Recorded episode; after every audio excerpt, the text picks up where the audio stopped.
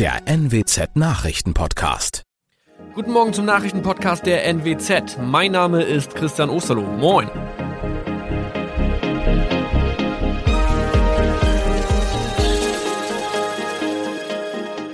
Und das sind unsere regionalen Nachrichten am Morgen. Die Grünen wollen Moorstraße in Oldenburg umbenennen. Viereinhalb Jahre Gefängnis für Falschgoldhandel. Und Landkreis Kloppenburg meldet ersten Omikron-Fall. Der Name Moorstraße könnte laut den Oldenburger Grünen rassistisch aufgefasst werden. Deshalb fordern diese eine Umbenennung. Die Straße wurde allerdings nach Hermann Moor benannt, einem der ersten Siedler in der Gegend. Um Missverständnisse auszuschließen, beantragen die Grünen eine Änderung in Hermann Moor Straße. Dann müssten alle Anwohner ihre neue Adresse in ihren Pässen angleichen. Außerdem müssten Polizei, Feuerwehr, Rettungsdienste und Anbieter von Navigationssystemen informiert werden. Die Stadtverwaltung schlug vor, ein Zusatzschild mit Informationen zur Person Hermann Mohr anzubringen. So könne man alle Irritationen beseitigen.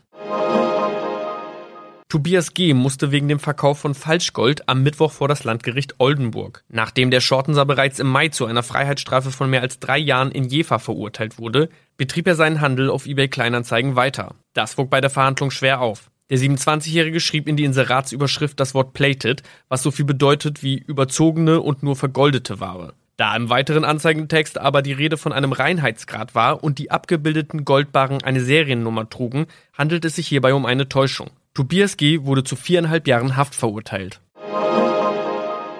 Ein weiterer Fall der neuen Omikron-Variante ist am Mittwoch im Nordwesten bekannt geworden. Der Kreis Kloppenburg bestätigt, dass eine Frau bei ihrer Rückreise aus Südafrika am Hamburger Flughafen positiv getestet wurde. Sie befindet sich weiterhin in Hamburg in Quarantäne. Da die Frau im Landkreis Kloppenburg lebt, sei auch das Gesundheitsamt Kloppenburg für diesen Fall zuständig. Zuvor gab es bereits bestätigte Omikron-Fälle in der Wesermarsch und im Kreis Leer. Das waren unsere Nachrichten aus der Region. Weitere aktuelle News aus dem Nordwesten finden Sie wie immer auf NWZ Online. Und Aktuelles aus Deutschland und der Welt hören Sie jetzt von unseren Kollegen aus Berlin. Vielen Dank und schönen guten Morgen. Ich bin Jana Laumann und das sind heute unsere Themen aus Deutschland und der Welt.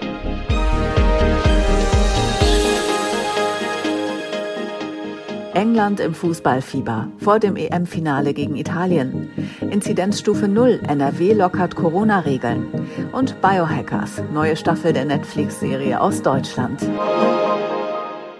Die Fußball-Europameisterschaft steuert auf ihren absoluten Höhepunkt zu. Und der ist genauso, wie die Engländer ihn sich sehnlichst gewünscht haben. Ihr Team steht zum ersten Mal in einem EM-Finale und dann auch noch zu Hause im Londoner Wembley Stadion gegen eine zweite große Fußballnation, Italien. Der Sonntag wird also ein Fußballfeiertag.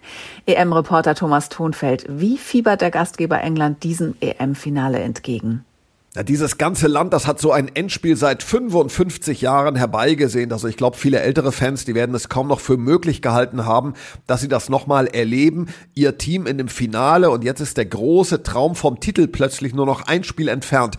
Die Pubs in Großbritannien, die dürfen ja am Sonntag länger offen lassen, damit die Fans dort auch eine mögliche Verlängerung oder ein Elfmeterschießen noch gucken können. Rund 1000 Fans aus Italien dürfen extra zum Finale jetzt doch einreisen und es gibt sogar Berichte über eine Unterschriftensammlung, damit der Tag nach dem Endspiel im ganzen Land arbeitsfrei wird. Damit sie dann alle feiern können, naja, oder halt trauern, denn schließlich gibt's ja da noch einen Gegner, der nicht so ganz schlecht ist, um es mal vorsichtig auszudrücken.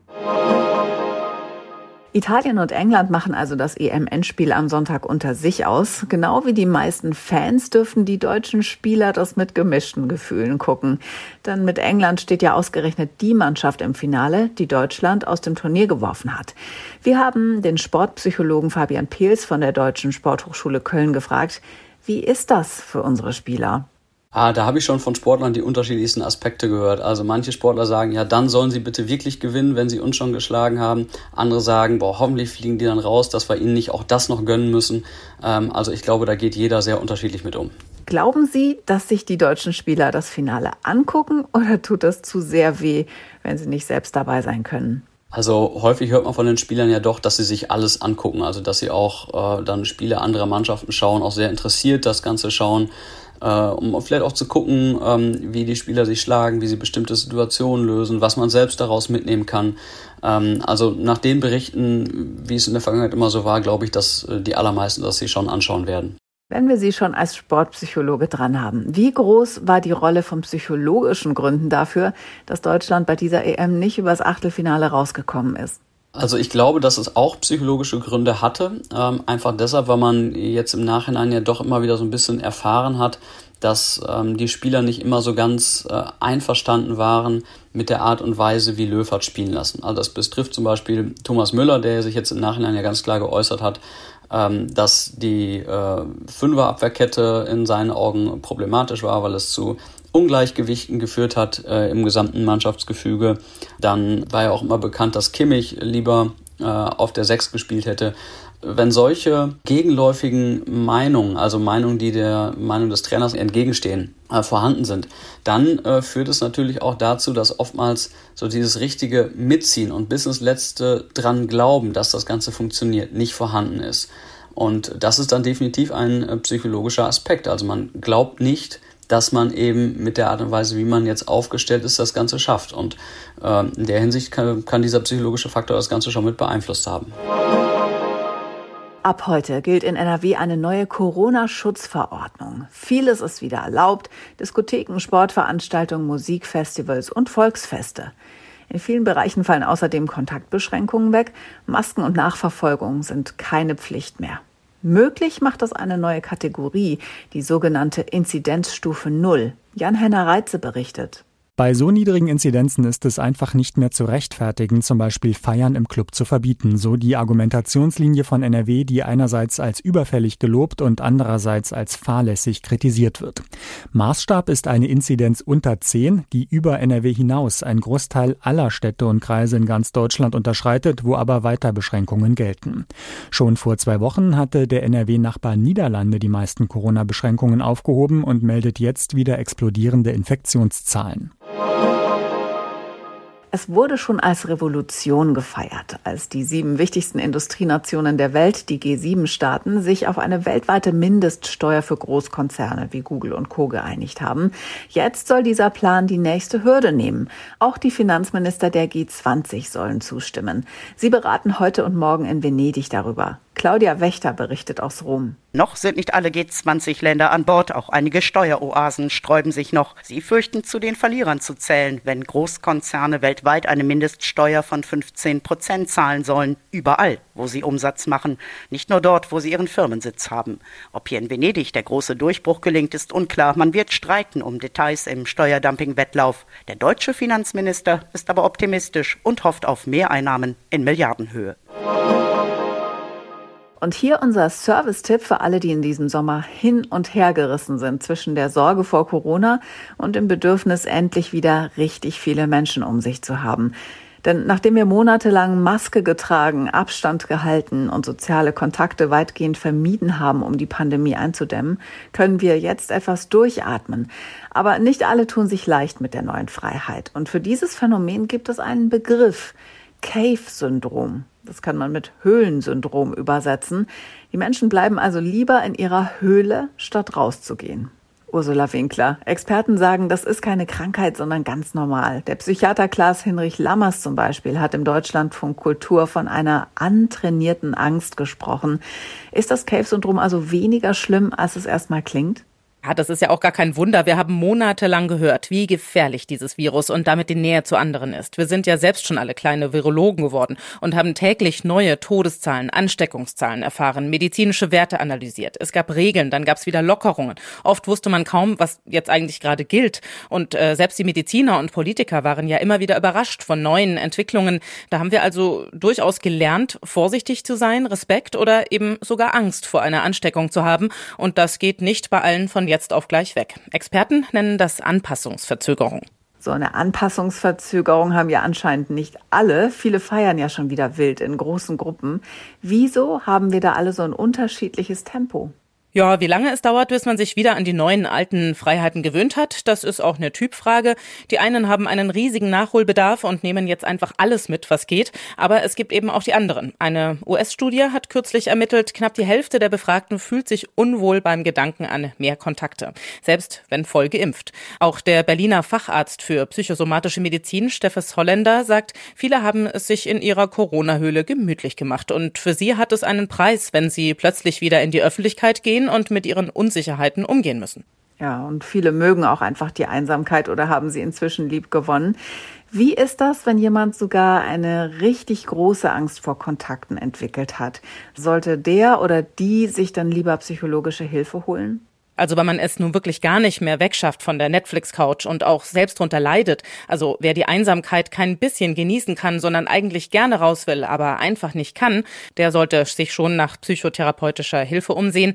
Aber bei den allermeisten dürfte sich das Cave-Syndrom nach und nach legen. Wir mussten ja auch erstmal lernen, vorsichtig zu sein. Genauso ist der Weg zurück. Also Ängste kann man lernen und auch wieder verlernen. Und wenn man sich immer wieder in den Angstbereich Öffentlichkeit getraut hat und merkt, es ist nichts Schlimmes passiert, dann legt sich auch die Angst. Noch ist die Pandemie ja nicht vorbei. Vieles wurde gelockert, aber mit der Delta-Variante droht ja eine vierte Welle. Wie finden wir da den Mittelweg zwischen neuer Leichtigkeit und angemessenem Respekt vor der Ansteckungsgefahr? Experten raten, Ängste konkret zu thematisieren. Wer jetzt eben noch nicht im Restaurant indoor sitzen möchte, spricht drüber und dann trifft man sich eben doch draußen im Biergarten. Oder man macht einen Ausflug, ganz langsam. Reden hilft, auch schon bei der Begrüßung. Ist Umarmen wieder in Ordnung oder doch lieber der Corona-Gruß mit dem Ellbogen? Das muss jeder für sich entscheiden. Und bevor eine Freundin mit weit ausgebreiteten Armen auf mich zusegelt und ich springe vor Panik in den Straßengraben, also bevor es zu solch peinlichen und verletzenden Szenen kommt, lieber offen thematisieren thematisieren. Äh, viele vermeiden Treffen im Moment auch einfach, weil sie eben so unsicher sind, wie sie sich verhalten sollen und niemanden verletzen wollen. Aber auch diese sogenannte soziale Unbeholfenheit wird sich widerlegen. In der deutschen Netflix-Serie Biohackers geht es um Genmanipulation und Laborexperimente. Heute startet die zweite Staffel und die hat absolute Thriller-Qualitäten. Jessica Schwarz spielt wieder eine abgebrühte Wissenschaftlerin und die Schweizerin Luna Wedler eine aufmüpfige Studentin. Wir haben Jessica Schwarz gefragt, worum es in der zweiten Staffel geht. Es geht um, um, um den Verlust von Erinnerungen und was das mit einem macht. Und äh, ich glaube, dass die Leute da auch ähm, bei, bei sich auch so ein bisschen andocken können, wie, wie sowas ist, vor allem wenn man Erfahrungen gemacht hat mit, mit Menschen um sich herum, die Demenz haben oder Alzheimer haben. Ähm, äh, das ist, ist, schon, ist schon ein wahnsinnig interessantes Thema und da kommen wir auch dann tatsächlich auch nochmal ein bisschen mehr in die Wissenschaften rein, haben jetzt aber nicht so explizit arbeiten müssen mit, mit Professoren und, und Wissenschaftlern. Jessica Schwarz spielt die Top-Wissenschaftlerin Tanja Lorenz. In der ersten Staffel sind deren Experimente aufgeflogen. In der zweiten Staffel bekommt ihre Figur mehr Tiefe. Tatsächlich äh, hatte man immer das Gefühl, warum ist sie so hart, warum ist sie so berechnet, warum ist sie so zielstrebig und so kontrolliert, so kühl. Ich mochte das ja ganz gerne, einfach auch mal so wirklich auch überhaupt nicht die Leute wissen zu lassen, was denn da der Motor ist und, und woher das kommt. Und äh, umso schöner, dass die zweite Staffel da so ein bisschen Aufklärung bringt und man wirklich irgendwie auch äh, in diese Kindheit von Tanja Lorenz maßgeblich mit hineinrutscht. Gedreht hat das Team in München und Freiburg unter Corona-Bedingungen. Während des Drehs musste Jessica Schwarz sich so gut es geht isolieren, um sich nicht anzustecken das ist immer die Angst. Ja, alle, alle mussten arbeiten. Es war wahnsinnig wichtig, dass es irgendwie weitergeht. Viele hatten dann auch Anschlussprojekte und das Einzige, was man nicht möchte, ist jetzt irgendwie eine, eine Drehunterbrechung, wie bei Mission Impossible 7 gerade, die, glaube ich, bei ihrer siebten Unterbrechung sind. Ich weiß es nicht. Das ist dann schon ähm, ärgerlich, weil du einfach dann auch kein Team zusammenhalten kannst. Und das war wirklich, finde ich, so, da gesund aus der Sache rauszugehen und jetzt sich nicht anzustecken, war schon mit, finde ich, das Schwierigste. Das war's von mir für heute. Ich bin Jana Laumann und wünsche Ihnen einen guten Start in den Tag. Tschüss und bis Montag.